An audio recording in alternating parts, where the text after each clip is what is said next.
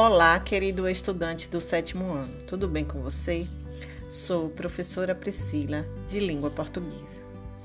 Nesta semana, você recebeu o caderno 2. Este caderno vai falar um pouco sobre representatividade. Você já ouviu falar e sabe o que significa esta palavra? Sabe sobre a importância de aplicá-la na sociedade? Vamos fazer uma reflexão quem é que não gosta de assistir jogos mundiais e ver que ali existem brasileiros como nós? E quem não se sente feliz quando assiste a reportagens que contam histórias de nordestinos que brilharam em um campeonato de matemática, por exemplo? Essas e outras situações nos deixam orgulhosos e nos fazem imaginar que estamos ali de alguma forma, que poderíamos ser um deles. Essas pessoas nos representam historicamente. Diversos grupos sofreram e ainda sofrem por questões relacionadas a fatos opressores, seja social, econômico, político ou cultural. Vamos refletir mais sobre esse assunto para entender um pouco mais sobre ele por meio desse caderno de atividade, dando enfoque para a representatividade do negro e também do índio assim como o branco, compuseram e compõem a nossa história. Para isso, comece lendo as instruções abaixo sobre o modo subjuntivo, que vão servir de suporte para a resolução dos exercícios. O modo subjuntivo no pretérito. Para isso, existe uma formação do condicional. Para fazer uma oração condicional, é necessário utilizar o pretérito imperfeito do subjuntivo mais o futuro do pretérito. Como é isso? Vamos ver numa frase. Se fizesse, ó, a condição é se fizesse sol, eu iria à praia. Então observe que o verbo, o primeiro, na primeira oração, está se fizesse ele está no pretérito imperfeito do subjuntivo, porque está indicando uma ação que poderia acontecer, certo? Então, eu iria à praia. Iria à praia futuro do pretérito, porque eu só vou à praia se fizer sol. Neste caso, está indicando uma condição para eu ir à praia. Certinho? Observe que a presença da conjunção se, né? Essa expressão transmite a ideia de condição. Ela costuma aparecer em frases que estão no modo subjuntivo. Veja que a pessoa que fala uma frase como essa só pretende ir à praia com uma condição: se fizer sol. Passando para a atividade 1, você vai ler um poema do poeta e escritor Milson Santos. O nome do poeta é Preta Flor. Após a leitura do poema, você vai responder a letra A, que diz: O texto de Milson Santos faz um apanhado da trajetória da mulher negra no Brasil. Em qual dessas estrofes, ou seja, em qual das estrofes, ou seja, em qual parte do poema a mulher negra se identifica com, como protagonista de sua vida. Ou seja, ela começa a tomar decisões em relação à sua própria vida. De que forma ela alcançou esse protagonismo? Então, baseado na leitura do poema, você vai responder. A questão 1, letra A. Para responder a letra B, você precisará ler um card que vem no seu caderno de atividade explicando, né, o que seja protagonismo de acordo com o dicionário. Então você vai fazer a leitura desse card e lá vai ter a explicação que eu acabei de dizer. Releia os cards que dão início a este caderno, que fala sobre, né, o verbo no modo subjuntivo. Em seguida, lê a frase extraída do poema. Você conheceu o livro. o livro lhe armou. Veja que as orações estão no modo indicativo, quer dizer, está indicando uma ação com certeza.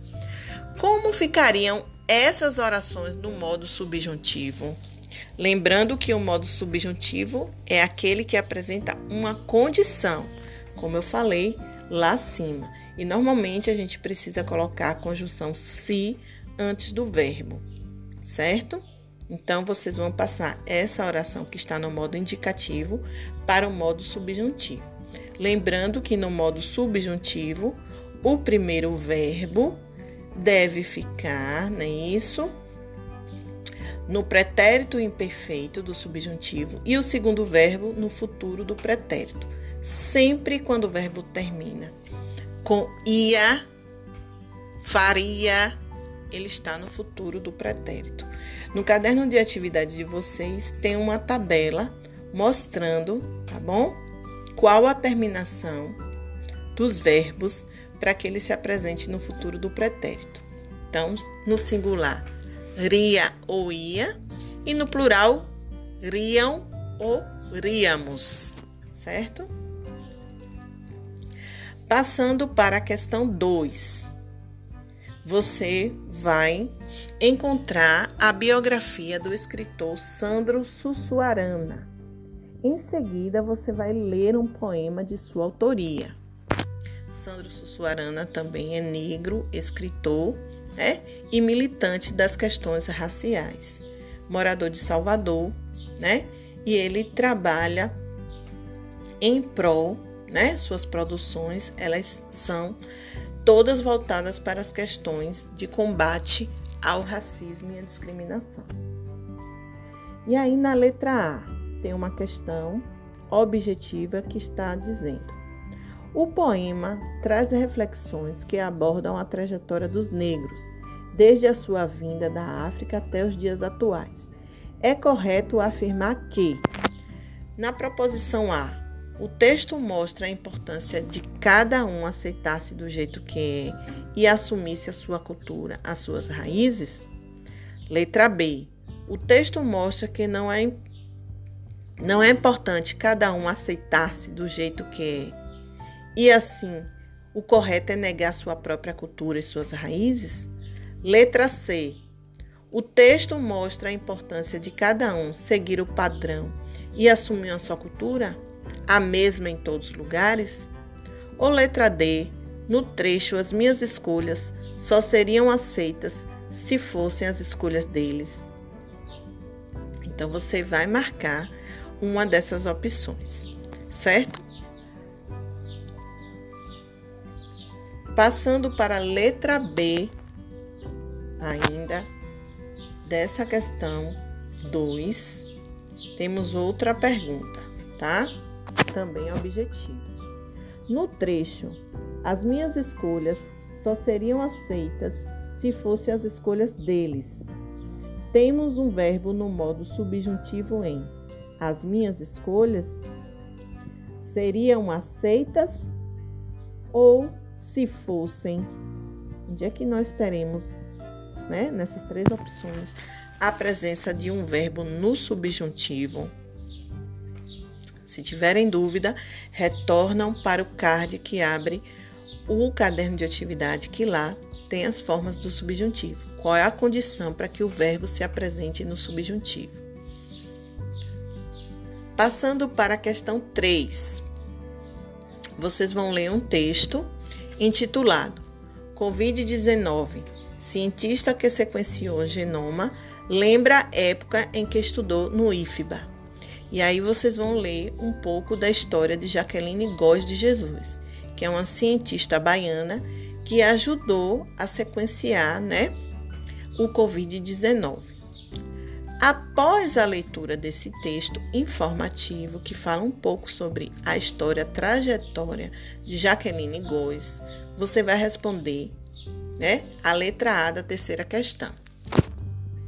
Qual é a orientação da cientista baiana Jaqueline Góes de Jesus, que integrou a equipe responsável pelo sequenciamento genético do novo coronavírus para alcançar o sucesso.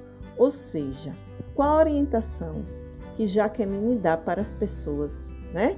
Alcançarem o sucesso. Ela dá uma dica no texto, então você vai procurar qual é essa dica. O que é que precisa ser feito para que as pessoas, principalmente os jovens, atinjam o sucesso? Certinho? Em seguida, você vai é, se deparar com mais um card que diz representatividade. É a possibilidade de se ver representado em diferentes espaços, seja quando a pessoa liga a TV, quando está assistindo a peça de balé, lê literatura, estuda a história da nação brasileira, seja quando olha a capa de um jornal em uma banca Representatividade é perceber-se representado e se identificar com o que vê.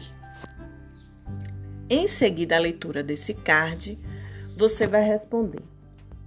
A partir da leitura da reportagem e do card, responda. Como a representatividade pode influenciar na formação da identidade do povo brasileiro? Então, é importante as pessoas se reconhecerem, se verem em diversos espaços, né? Perceber as suas características, suas identidades, né? Em espaços de privilégios, de privilégios, você vai dizer se sim ou se não. Certo? E vai responder. Na quarta questão, para responder essa quarta questão, existem dois textos. O texto 1, um, que é intitulado Invisibilidade, e o texto 2, né, que vai trazer trecho do primeiro discurso da vice-presidente dos Estados Unidos, Kamala Harris, certo? E ela deixa uma mensagem inspiradora para as crianças do seu país. Vocês vão ler esses dois textos são pequenininhos, e em seguida vão responder a questão 4. Na letra A da questão 4, diz: No texto 1, que é invisibilidade, o autor contextualiza um momento na vida dos brasileiros. Que momento é esse? Você vai buscar lá no texto 1, invisibilidade, de que momento ele está falando. A qual figura da sociedade brasileira ele se refere? Então, de quem que ele está falando? É do negro, do branco, da mulher, do indígena, do homem. Vamos dizer qual é a época e de quem ele está falando. Na letra B da quarta questão, pergunta-se: em relação ao texto 2, reflita sobre o trecho e se vejam de uma forma que os outros podem não te ver, simplesmente porque você simplesmente porque nunca viram isso antes. Então, vocês vão refletir sobre esse texto, né? E se vejam de uma forma que os outros podem não te ver, simplesmente porque nunca viram isso antes. Quer dizer, para você se imaginar de uma forma futura do que você pretende alcançar, certo? Agora, que você já refletiu, que você já leu o texto, que você já né, é, entendeu o que significa representatividade, né? Você vai dizer: imagine que ela encontrasse seus amigos de infância e percebesse que eles não teriam sonhado com ambição, da mesma forma que ela. O que poderia ser dito a eles? Certo? Então você vai refletir sobre o texto 2, o discurso da vice-presidente dos Estados Unidos que acabou de ser eleita, né? E vai refletir o que ela poderia dizer para seus amigos, certo? Se eles não tivessem sonhado, não tivessem tido ambição, não pensassem no futuro, o que, é que ela poderia dizer para eles? E aí você vai responder a letra B da sua quarta questão do seu caderno 3 de atividade certo?